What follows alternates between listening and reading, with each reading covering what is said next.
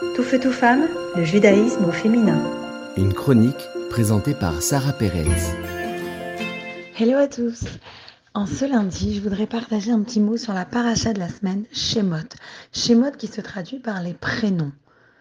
Toute la paracha nous parle justement des prénoms du peuple juif qui sont descendus en Égypte, qui habitent en Égypte. Et en même temps, on nous parle aussi de la situation le peuple juif qui a vécu pendant une vingtaine d'années, plus d'une vingtaine d'années, justement en Égypte, connaissent le roi, qu'ils étaient amis avec le vice-roi, qui était Joseph. Tout se passait tellement bien. Et puis voilà que Jacob meurt, voilà que Joseph meurt. Et on dit d'un seul coup que le roi ne connaît plus, ne les connaît plus, ne sait plus qui sont ces juifs-là. Comme s'ils ont d'un seul coup disparu de son radar. Il ne les connaît plus. Et on pose la question, mais comment c'est possible?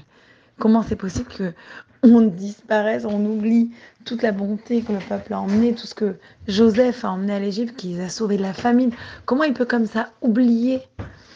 Et la réponse est très simple et très puissante. En fait, c'est le début de l'antisémitisme en Égypte.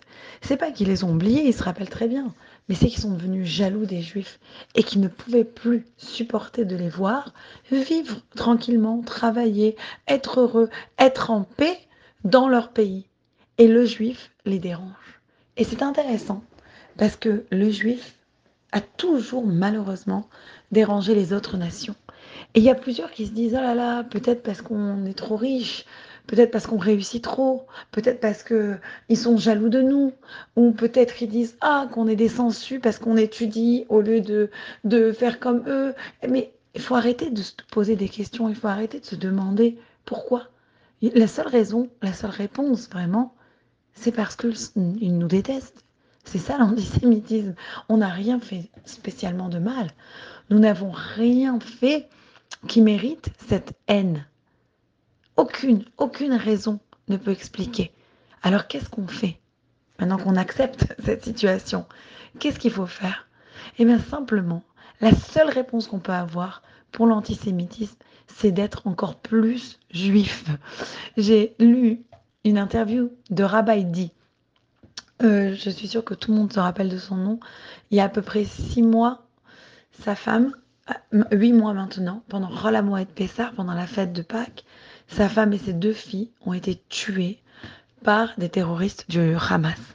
Ils ont attrapé leur voiture pendant qu'elles se promenaient en Israël pour aller euh, passer quelques jours en vacances. Et en petit, elles faisaient une petite journée de voyage.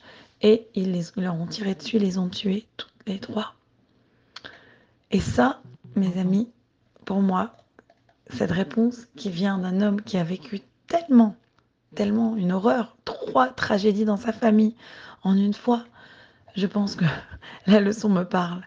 Parce que il explique que justement, on ne peut pas se battre contre un sentiment de haine si profond, mais plus nous serons fiers d'afficher notre judaïsme, plus nous serons occupés à nous connecter à notre peuple, à nous connecter à notre essence, et plus nous serons invincibles.